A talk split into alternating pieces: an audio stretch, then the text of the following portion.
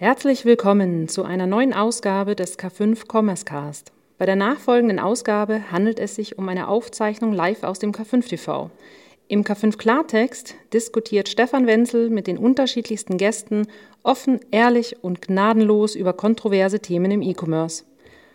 Heute zu Gast im K5 Klartext ist Rupert Botmeier von Disruptive. Die beiden diskutieren über About You versus Zalando und über die Zukunft des Kundenzugangs. Welche Erkenntnisse die beiden gewonnen haben, erfahrt ihr in den nächsten 30 Minuten. Viel Spaß beim Zuhören. Und wenn euer Herz beim Thema E-Commerce so richtig aufgeht, solltet ihr unbedingt unseren Kanal K5 Commerce Cast abonnieren. Herzlich willkommen zum K5 Commerce Cast. Gemeinsam mit unseren Partnern präsentiert euch das K5 Moderatorenteam tolle Use Cases sowie die neuesten Entwicklungen und Trends aus der Welt des digitalen Handels. Es folgt eine kurze Werbepause. Ja, und dann noch ein Hinweis in eigener Sache. Am 29. 30. Juni diesen Jahres 2022 starten wir wieder mit der K5-Konferenz voll durch in Berlin. Und äh, für alle, die sich mal wieder persönlich treffen wollen, austauschen wollen, die besten Speaker, Hashtag Learn from the Best auf den vier bis fünf Bühnen der K5 live erleben zu wollen, sei das Early Bird Ticket hier ans Herz gelegt, das noch bis genau Ende Januar zur Verfügung ist für 4,99 netto seid ihr als Händler, Marken und Hersteller mit dabei. Und äh, ja, einfach auf k5.de gehen und das Early Bird Ticket bis Ende des Monats sichern und hier zugreifen.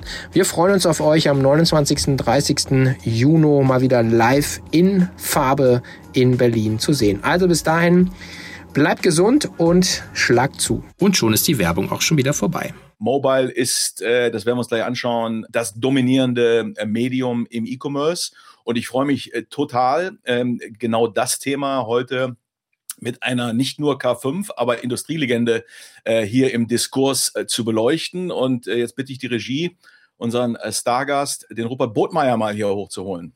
Moin, Rupert. Da ist er. sein. Klasse. Du Legende, das klingt jetzt so, als wäre ich schon 20 Jahre tot. Nee, nee, ich habe extra nicht Veteran gesagt. Legende ist ja sozusagen, das, äh, das strahlt ja auch nach vorne. Ne?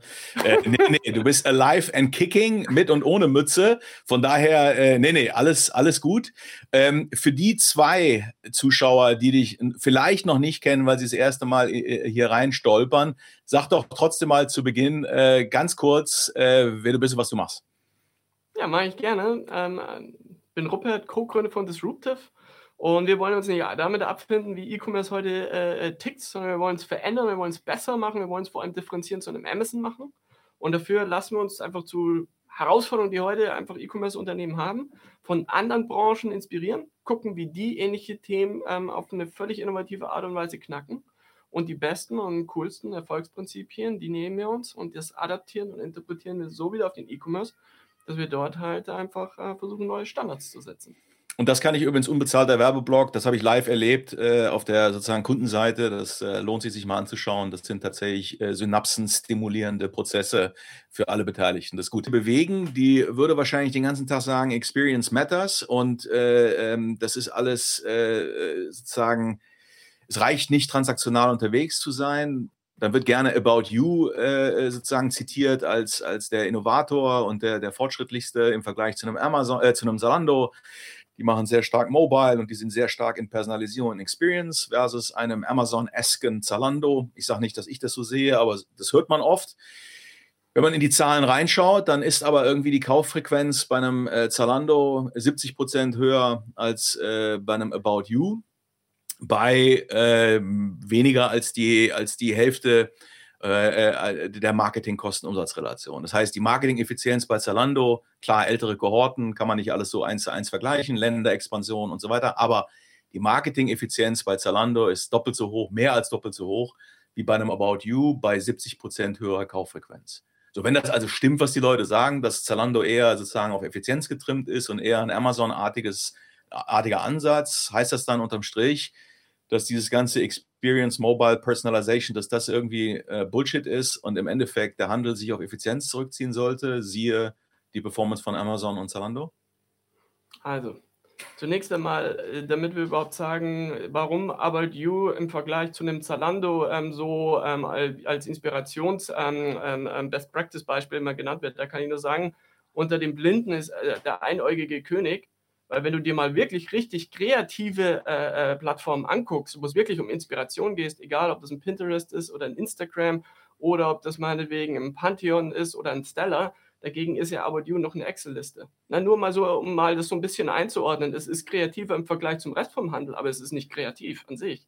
Na, und die haben die gleiche Art, wie sie Produktdaten machen, die, die hacken die ganzen Daten auf die gleiche Art und Weise raus. Es gibt eine Rubrik, wo sie sich mehr reinknien und mehr reinhängen und ähm, ähm, als die anderen, aber in, im Wesentlichen ist es halt das Gleiche. Und in diesem Wettbewerb, wo wir halt dann, dann drin sind, dort entscheidet dann einfach am Ende des Abends das größte Sortiment. Aus, Ende, Abend. So, und alles sind heute Sortimentsauflister. Selbst ein You, die geben sich Mühe, die machen es schon anders, aber das sind vielleicht die 10, 15 Prozent halt anders. Aber ich meine halt, es müssen 50, 80, 100 Prozent anders sein, wenn du da wirklich differenzieren willst.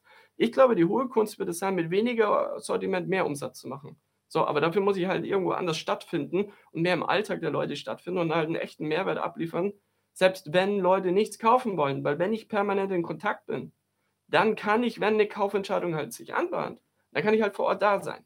Aber wenn ich immer nur der Impulsgeber bin, boah, ich brauche eine Jacke, dann gehe ich halt zu denen, die am meisten Jacken haben. Na, und um vielleicht auch noch mal ein paar Dinge einzuordnen, ne? zum Beispiel, wenn ich mir den You anschaue, dann haben die auch ein starkes Marktplatzmodell.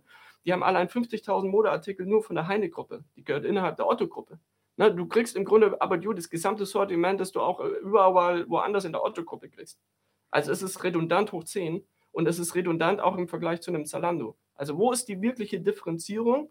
Und die sehe ich halt irgendwo nicht so stark, wie es in der Branche ist. Innerhalb für die für Branchenverhältnisse ist sie stark. Aber im Kontext zu, ich bin Impulsgeber, ist es eigentlich noch klein. Aber ist es dann nicht kontraintuitiv, dass äh, die Performance eines Zalandos sowohl in Marketing-Effizienz als auch in Kauffrequenz äh, besser ist? Also ist es nicht, müsste man nicht das Gegenteil erwarten? Also warum kaufen die Leute dann öfter äh, jetzt bei einem Zalando im Schnitt als bei einem About You bei weniger Marketing-Invest? Äh, ist das, also ist Effizienz vielleicht der, der, der Hebel, um Kunden im Handel glücklich zu machen? Äh, und wir reden uns das tatsächlich einen ganzen Tag mit Experience nur schön? Ich würde sagen, das ist Legacy. Mhm. Zalando gibt es einfach schon volle acht Jahre länger. Die sind bei 96 Prozent aller Deutschen bekannt. Jeder kennt die Marke. Das ist einfach ein riesen, riesen Vorteil. Das ist mhm. wie ein Otto.de.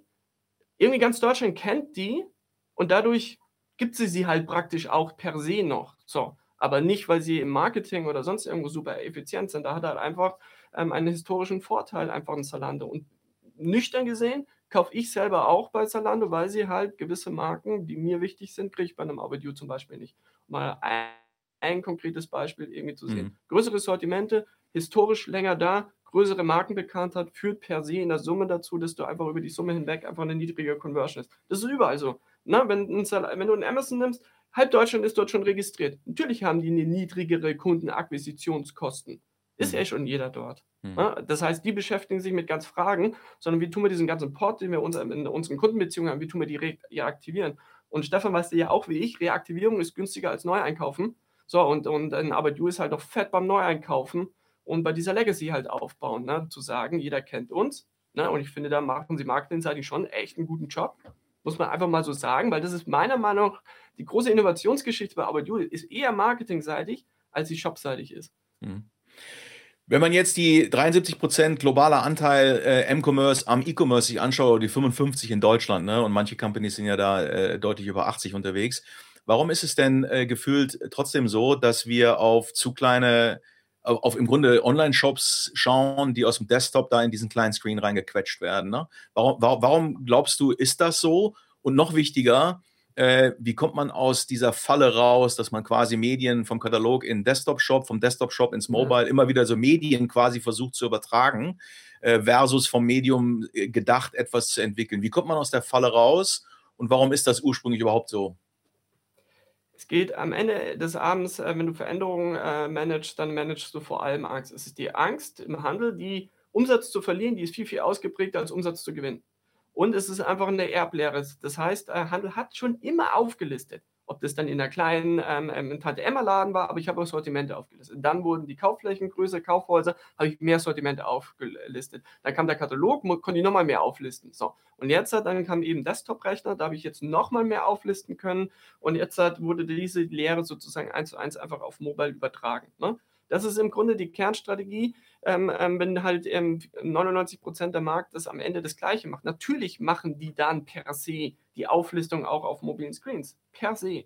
Aber wenn du heute guckst, dann entstehen jetzt eine Reihe von neuen Playern, die das schon anders denken. Ne? Ob das jetzt ein Freeletics ist, das zum Beispiel über die Hintertür über zum E-Commerce-Unternehmen geworden ist. Ne? Das ist spannend, weil wenn du diese Player dir anguckst, das sind alles Player, die sich erst den Nutzungsalltag absichern. Ein Pinterest, ein Freeletics, ein Bring. Das heißt im Grunde, die haben erst im Grunde eine Lösung gefunden, mit denen sie im Alltag stattfinden können. Und Freeletics hat jetzt ein E-Commerce-Modell angedockt. Und für die ist es ein leichtes, aus dem Fitnessmarkt 10 oder 20 Millionen rauszuziehen, weil sie haben schon den Kundenkontakt. Die sind schon jeden Tag mit denen in Kontakt. Und die wissen ganz genau, was die brauchen. Das heißt, die brauchen nicht 1000 Workout-Matten oder 1000 unterschiedliche Gewichte, sondern ihnen reichen wahrscheinlich schon drei oder ähm, nur drei Workout-Matten.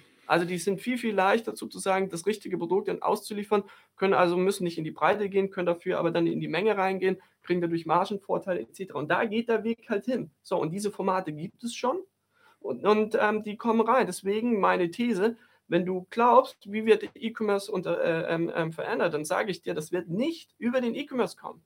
Weil die E-Commerce-Branche denkt bis heute noch, dass der nächste Amazon-Killer als E-Commerce-Unternehmen gedacht, gegründet und skaliert wird aber für einen Riesenfehler. Sondern ich glaube, du musst in andere Branchen gucken, weil dort gibt es schon längst den Amazon-Killer, der ist nur noch nicht ein E-Commerce-Unternehmen.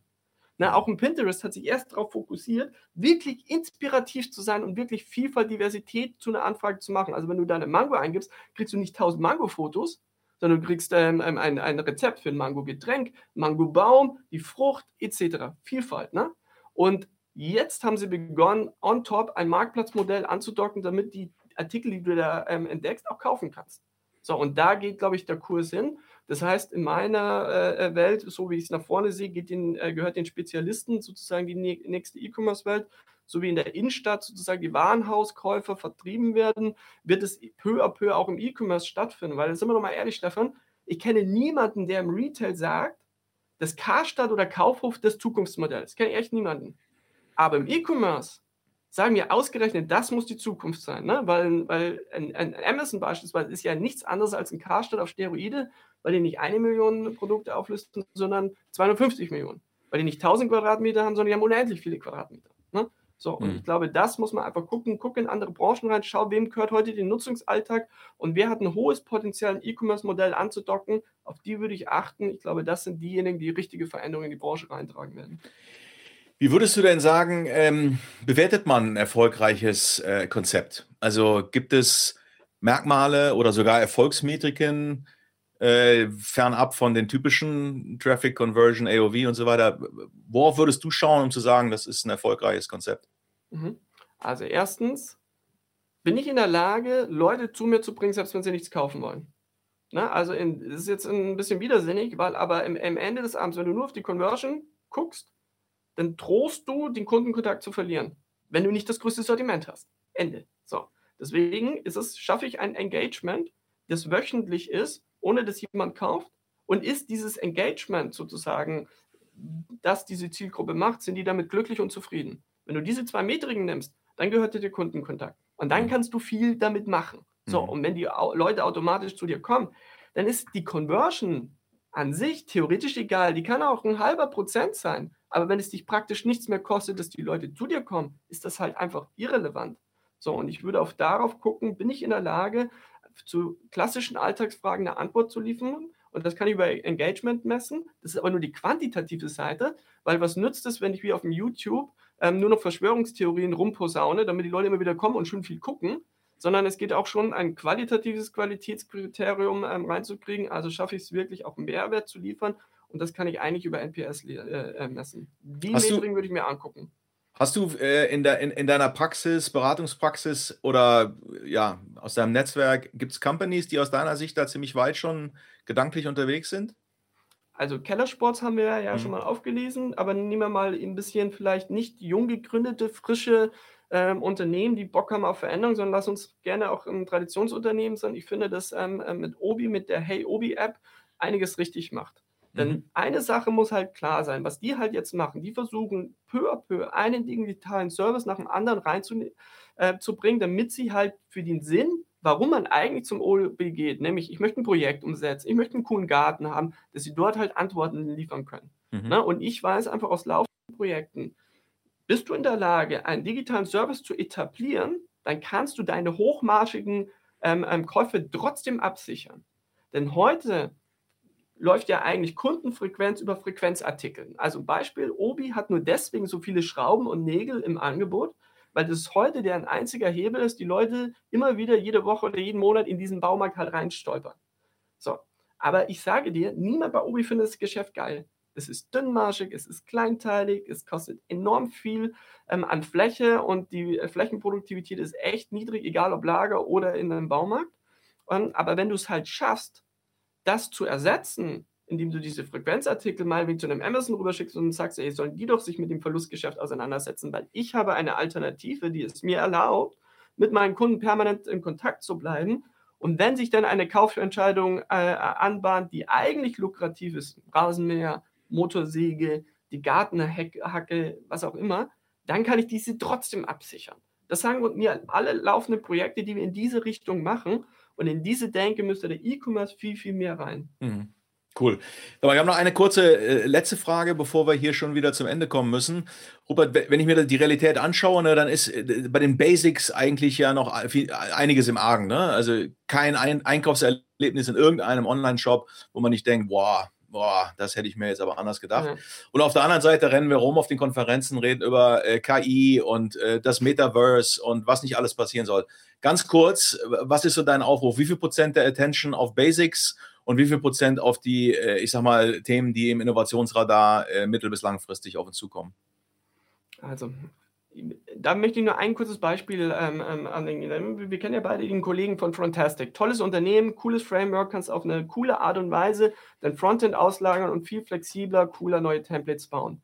So, jetzt weiß ich, dass die einen Kunden haben, die auf diese ähm, ähm, ähm, Plattform gegangen sind und was haben die gemacht? Die haben komplett den alten Shop damit nachgebaut. Das ist doch irre. Jetzt haben die da ein Framework, das es ihnen erlaubt, fancy Stuff zu machen und die bauen den alten Shop nach, der eh schon nicht funktioniert hat. Also wenn die Branche glaubt, Technologie ist die Lösung, dann kann ich nur sagen, wenn ich aber nicht weiß, was ich damit machen soll, dann wird dir das alles nichts bringen. Deswegen können wir über KI fabulieren. Wenn KI nur bedeutet, damit die schlaue Auflistungen macht, dann kann ich sagen, dann ist KI für ihren Arsch.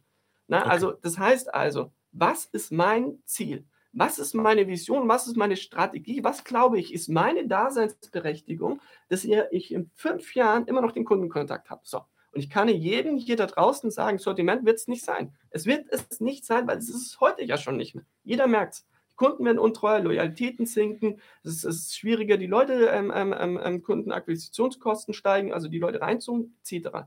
Deswegen grundsätzlich, bevor wir jetzt hier über Metaverse, Augmented Reality und fancy Stuff sprechen, das so schön weit weg ist, dass es mir ein leichtes ist, darüber zu palabern und mich als Innovations innovativ zu geben, würde ich lieber erstmal gucken, ey, was glauben wir eigentlich ist unsere Positionierung in fünf Jahren, die es uns erlaubt, einen echten Wert zu schaffen. Und dann gucke ich mir an, was für Stoff kommt denn da draußen und könnte mir dort weiterhelfen. Deswegen will ich hier keine pauschale Empfehlung ähm, geben, welche Technologie euch anschaut. Aber ich würde euer pauschal euch über ähm, die Empfehlung geben, ey, guckt euch an, was ist eure DNA? Was ist eure DNA? Also ein Spotify analysiert bei einem Song zum Beispiel komplett den Beat, den Rhythmus, die Tonfarbe, die Stimmhöhe von jedem einzelnen Song. Und das gleichen die mit ihrer Musikbibliothek ab. Und deswegen machen die so super geile Empfehlungen. Deswegen sind die in der Lage, die coolste Liste für Frühstück zu machen. Und ich würde mich halt fragen, was ist denn der Beat, der Rhythmus, was ist die Stimmfarbe, was ist die ähm, Tonhöhe meiner Branche? Und was für Technologie brauche ich, herauszufinden. Im Möbelcommerce wäre es zum Beispiel das leichte Ausmessen meiner Wohnung. Weil sind wir mal ehrlich, das ist maßgeblich entscheidend, für welchen Esstisch ich mich entscheide. Wenn der nicht zum Fußboden passt, wenn er nicht von der Länge und der Breite passt, werde ich einen Tisch nicht kaufen. So, und da können Sie tausend auflisten. Wenn die alle die falsche Maße haben, dann nützt es nichts. Ich werde sie mir nicht kaufen. So muss cool. ich rangehen. Was ist meine DNA? Was will ich? Und welche Technologie ist es heute, die mir da helfen kann, das zu erreichen? Das wäre der Pfad, wie ich ihn gehen würde. Super spannend. Vielen Dank, Rupert. Wir sind wie immer hier short on time. Insofern, ich danke riesig. Ich versuche es mal mit einem Satz äh, wiederzugeben. Engagement und Happiness mit Inspiration außerhalb der eigenen sozusagen Kategorieblase. Und wer den Beat sozusagen und die Rhythmik hinter dem eigenen Business nicht interpretieren kann äh, und nach vorne äh, sozusagen auch Entertainment äh, äh, bieten wird, der äh, wird es schwer haben, weil das klassische Handelsmodell äh, auch auf einem zu kleinen Screen äh, nicht ausreichen wird. Ich hoffe, das war jetzt nicht komplett an, an, deinem, an deinem Spirit vorbei. Vielen Dank, äh, lieber Rupert, und bis demnächst dann hoffentlich wieder physisch.